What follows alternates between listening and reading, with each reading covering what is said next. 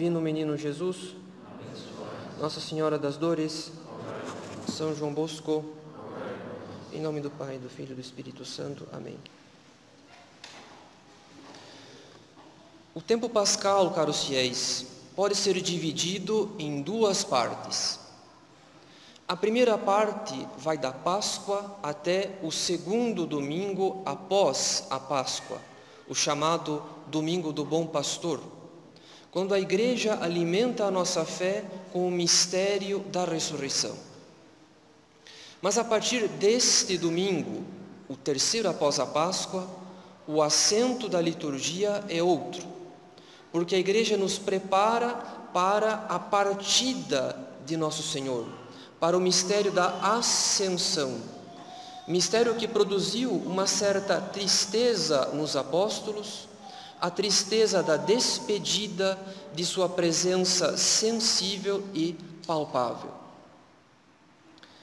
Mas, ainda que a tristeza da sua despedida fosse inevitável, ela era, porém, muito conveniente para o desenvolvimento da virtude da fé.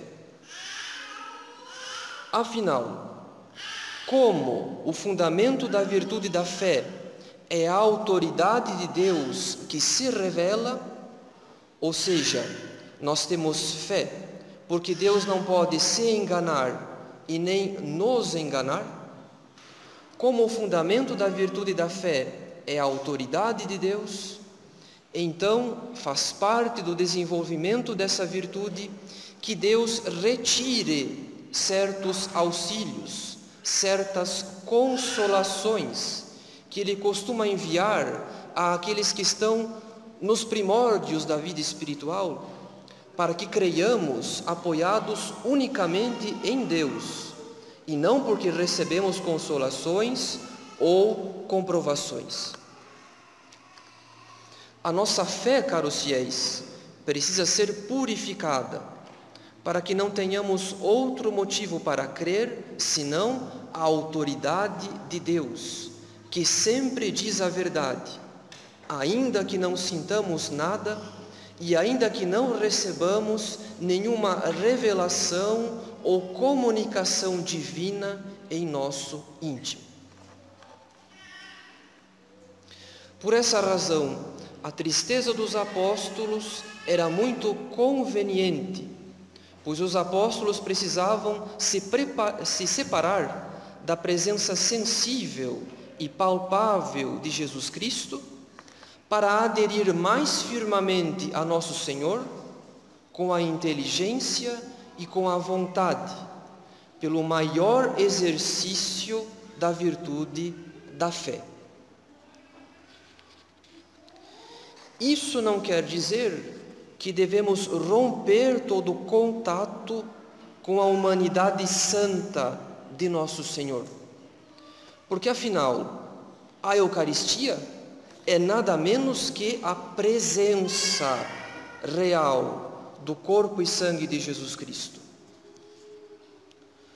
Por outro lado, ainda que na Eucaristia nosso Senhor nos dê uma participação ao seu corpo e ao seu sangue, o modo pelo qual nós entramos em contato com a humanidade santa de Jesus Cristo é um modo todo misterioso, que exige um ato de fé. E isso nos remete àquelas palavras de Jesus Cristo ao apóstolo Tomé após a ressurreição: Creste porque me viste. Felizes aqueles que creem sem ter visto. Em outras palavras, caros fiéis, o comungante, assim como São Tomé, entra de fato em contato com a carne de nosso Senhor. Mas a diferença de São Tomé, o comungante não vê e não sente com os olhos da carne, com os sentidos. Porque ele só pode ver Jesus Cristo na Eucaristia com os olhos da fé, sob a luz divina da fé. A despedida de Nosso Senhor no mistério da Ascensão, portanto, está em relação direta com o desenvolvimento da virtude da fé. Mas o que irá reforçar o exercício da fé são os dons do Espírito Santo. E isso, mais uma vez, torna a despedida de Nosso Senhor muito necessária, porque Jesus Cristo precisava partir a fim de enviar o Espírito Santo à Igreja e assim concluir a fundação da sua divina sociedade. Por isso ouvimos hoje no Evangelho: Agora estáis tristes, mas hei de ver-vos outra vez, e o vosso coração se alegrará, e ninguém vos tirará a vossa alegria. Pois quando nosso Senhor diz que os apóstolos iriam vê-lo outra vez, ele se refere à descida do Espírito Santo. Porque a partir de Pentecostes, ainda que Jesus Cristo esconda da sua igreja a sua presença sensível e palpável, ele nos garante a sua assistência, o seu governo e as suas graças pela ação do Espírito Santo sobre os membros da igreja o Espírito Santo que é o Espírito do Pai e do Filho. O mesmo Espírito que guiou e santificou todas as ações do Verbo encarnado durante a sua missão terrena e agora santifica as nossas almas e todas as ações da Igreja. Sendo assim, caros fiéis, a segunda parte do tempo pascal é uma espécie de preparação para o Pentecostes, em que o triste anúncio da despedida de Jesus Cristo será muito bem recompensado com a descida do Espírito Santo sobre os membros da igreja e sobre as ações da igreja.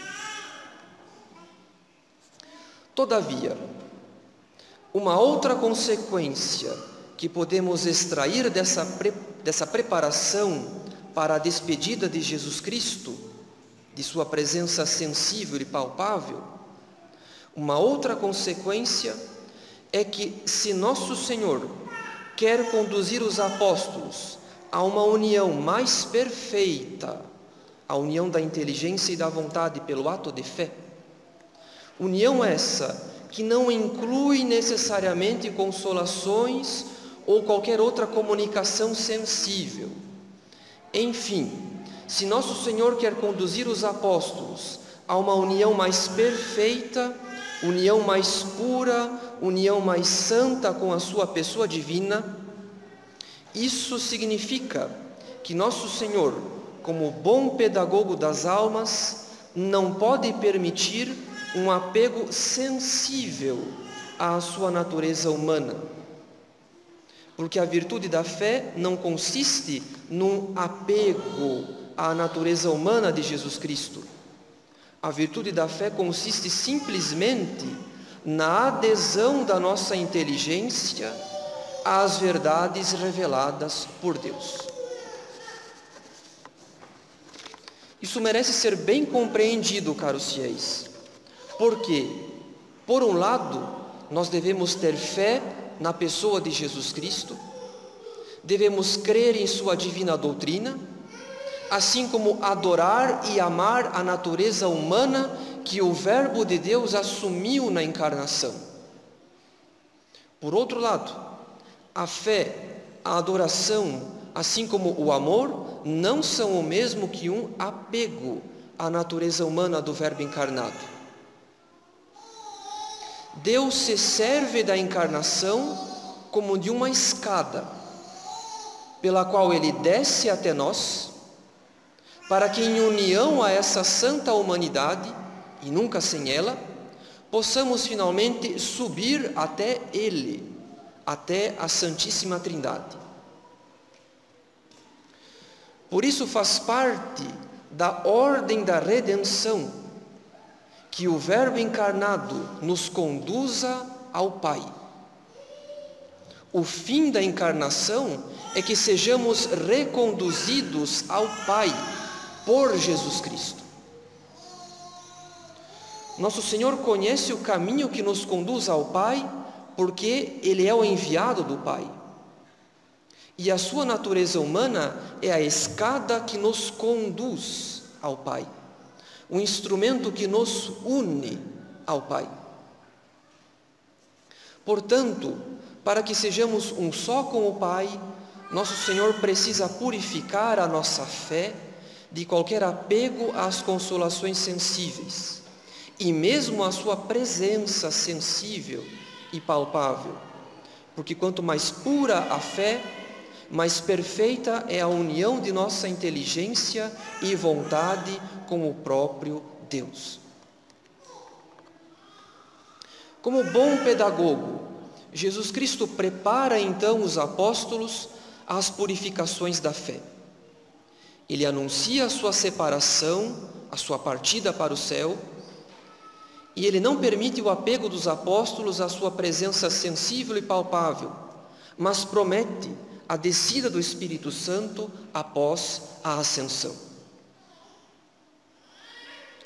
Pois muito diferente de Jesus Cristo, caros fiéis, muito diferente de Jesus Cristo, são os numerosos falsos mestres que pretendem conduzir os católicos em sua fé.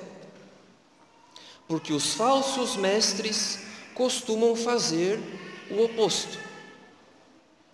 Eles conduzem os católicos a um verdadeiro apego à sua pessoa, à pessoa desses falsos mestres, o que fará diminuir pouco a pouco a fé em Jesus Cristo. Como é próprio dos falsos mestres conduzir, ou melhor, seduzir os católicos a um apego à sua pessoa, um dos sinais de sua conduta é o espírito de novidade, como diz São Paulo na epístola a Timóteo. Porque virá tempo em que os homens já não suportarão a sã doutrina da salvação levados pelas próprias paixões e pelo prurido de escutar novidades, ajustarão mestres para si, apartarão os ouvidos da verdade e se atirarão às fábulas. O espírito de novidade engana facilmente os católicos, porque enquanto os católicos rejeitam categoricamente a heresia, isto é, a negação das verdades de fé, enquanto eles rejeitam a heresia, os falsos mestres dizem aceitar todo o credo católico, quando, na verdade, eles dão uma interpretação toda original, toda particular às verdades de fé. Seja por causa do pretenso brilhantismo de seu pensamento, de sua filosofia, seja por causa de uma certa visão simbólica do mundo que se perdeu com o tempo, ou melhor, que a igreja teria perdido, mas que eles, curiosamente, teriam conservado, e sem a qual, para o nosso espanto, não seria possível chegar à santidade. Esse espírito de novidade, caros fiéis, é muito semelhante ao espírito protestante, porque ambos depreciam o magistério da igreja como se fosse uma mera linguagem humana sobre as coisas divinas. Mas ao dizer isso, eles simplesmente substituem a autoridade do magistério pela autoridade deles. Eles substituem a interpretação constante do magistério pelas próprias opiniões. Trata-se então de um espírito de novidade, porque se opõe à interpretação constante do magistério, ainda que se disfarce sob a aparência de tradição. Portanto, caros fiéis, um dos sinais da conduta dos falsos mestres é o lugar que eles pretendem ocupar na formação intelectual dos católicos. Eles substituem sutilmente o magistério. E enquanto os católicos aderem pouco a pouco à interpretação que eles dão às verdades de fé, mal percebem o quanto ela se opõe à interpretação constante da Igreja. Um segundo sinal, caros fiéis, consiste num certo espírito beligerante. E este sinal consegue ser mais sutil do que o primeiro. Pelo espírito beligerante, um falso mestre cria um apego à sua pessoa por causa de sua atitude permanente de denúncia, de oposição, de disputa, de intriga e de polêmica. Como ele está sempre denunciando seus inimigos, suas teses e suas tramas, como ele está sempre polemizando com seus opositores, como ele não perdoa a menor falha e tudo submete à mais severa crítica, tal atitude beligerante tende naturalmente a criar um partido em torno do falso mestre. Porque sem o falso mestre não seria possível, aparentemente, ficar preservado de erros e de falsidades. O falso mestre se preocupa menos com a formação da consciência nos bons princípios. O falso mestre se preocupa mais em criar uma adesão, ou melhor, um apego dos católicos à sua pessoa e às suas opiniões. E ele constrói esse apego por esse espírito beligerante contra tudo aquilo que discorde dele, até as menores coisas. Esse é um dos motivos, aliás, pelo qual se fala tanto atualmente de comunismo entre os católicos. Porque muitos falsos mestres constroem a adesão ao seu discurso tratando de comunismo tudo que estiver em desacordo com eles. Não se pode então discordar minimamente dos falsos mestres, dos seus planos, do juízo que eles fazem sobre situações concretas, de suas pretensas previsões políticas. Em suma, não se pode discordar minimamente dos falsos mestres para ser logo acusado de comunista.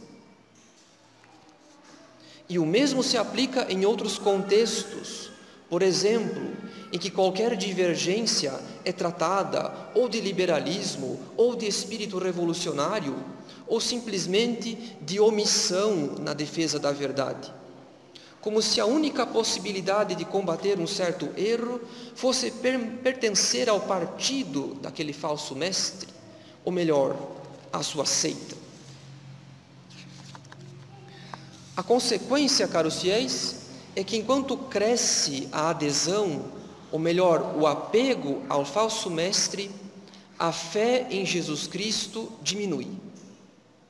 Porque o fundamento da fé desliza sutilmente para a autoridade do falso mestre. Os católicos que estão sob a ilusão de um falso mestre não percebem o quanto eles se apegam a tal mestre como se ele fosse a única âncora de salvação contra os erros e os males do mundo moderno. E nesse caso, mesmo a fé católica recebe de certa forma a sua credibilidade daquilo que o falso mestre diz. Isso explica porque tanto se dizem convertidos à fé católica e mesmo assim não vemos na sua prática religiosa nada além de uma mera militância em certas pautas políticas ou morais. Eles se dizem convertidos porque combatem o comunismo, combatem o aborto, combatem este ou aquele erro político, moral ou religioso, porém, o seu catolicismo aparenta se reduzir à simples militância. É o apego ao falso mestre que explica tais conversões. É o apego ao falso mestre, porque o espírito beligerante do falso mestre cria uma oposição contínua entre ele e seus adversários intelectuais ou políticos, de modo que quem aderiu à pauta, ao partido do falso mestre, parece ter se convertido, quando na verdade aderiu parcialmente à fé católica e por causa do falso mestre. Por esse motivo, os católicos apegados a um falso mestre tendem, em maior ou menor grau, os católicos apegados a um falso mestre tendem a conhecer superficialmente tanto a vida de oração quanto a doutrina da igreja, ainda que em nome da igreja eles façam tanto esforço para estudar e combater certas ideologias. Portanto, um segundo sinal da conduta dos falsos mestres é o espírito beligerante, pelo qual os católicos se apegam aos falsos mestres, movidos muito mais pela oposição a certos erros políticos, morais ou religiosos, do que atraídos pelo que há de verdadeiro e bom em nossa santa religião católica. Dito isso, caros fiéis, façamos a seguinte ressalva: o que pregamos sobre os falsos mestres e sobre os católicos iludidos por tais mestres, pregamos em linhas gerais, porque há incontáveis nuances em cada caso concreto. Alguns falsos mestres se separam abertamente do magistério em diversos pontos, outros muito sutilmente. Alguns falsos mestres parecem reduzir a fé a algumas pautas políticas ou morais. Outros a aceitam integralmente, ainda que reduzindo a sua prática, a prática da fé, o seu exercício a um mero polemismo estéril. Algumas conversões parecem questionáveis, outras, ainda que em contextos sectários, dão prova de sinceridade. Apesar das incontáveis nuances, a atitude fundamental dos falsos mestres é a mesma: criar um apego à sua pessoa e às suas opiniões, e por causa disso, eles tendem sutilmente a substituir o lugar que cabe ao magistério e, consequentemente, à hierarquia da igreja. Enfim, eles tendem a substituir o lugar que cabe ao magistério pela influência da sua pessoa e das suas opiniões sobre a vida dos católicos. Contra o veneno dos falsos mestres, precisamos apoiar a nossa vida católica unicamente no fundamento da autoridade de nosso Senhor, porque Ele não pode se enganar e nem nos enganar. E como Jesus Cristo não subiu aos céus, sem antes deixar à igreja o magistério e a hierarquia, ainda que estejamos em tempos difíceis, tempos de apostasia, mesmo entre os membros do clero, a solução, caros fiéis, não consiste em aderir aos falsos mestres por oposição aos membros infiéis da hierarquia. A solução consiste em confessar a necessidade que temos do magistério e da hierarquia, sobretudo em tempos de crise, sobretudo em tempos de apostasia, porque essa é a natureza da igreja, essa é a igreja instituída por Jesus Cristo, que não pode deixar de ser hierárquica sequer na pior das apostasias. E assim como um anjo trouxe o apóstolo Felipe ao eunuco servo da rainha etíope, para que dele recebesse a interpretação das profecias e o batismo?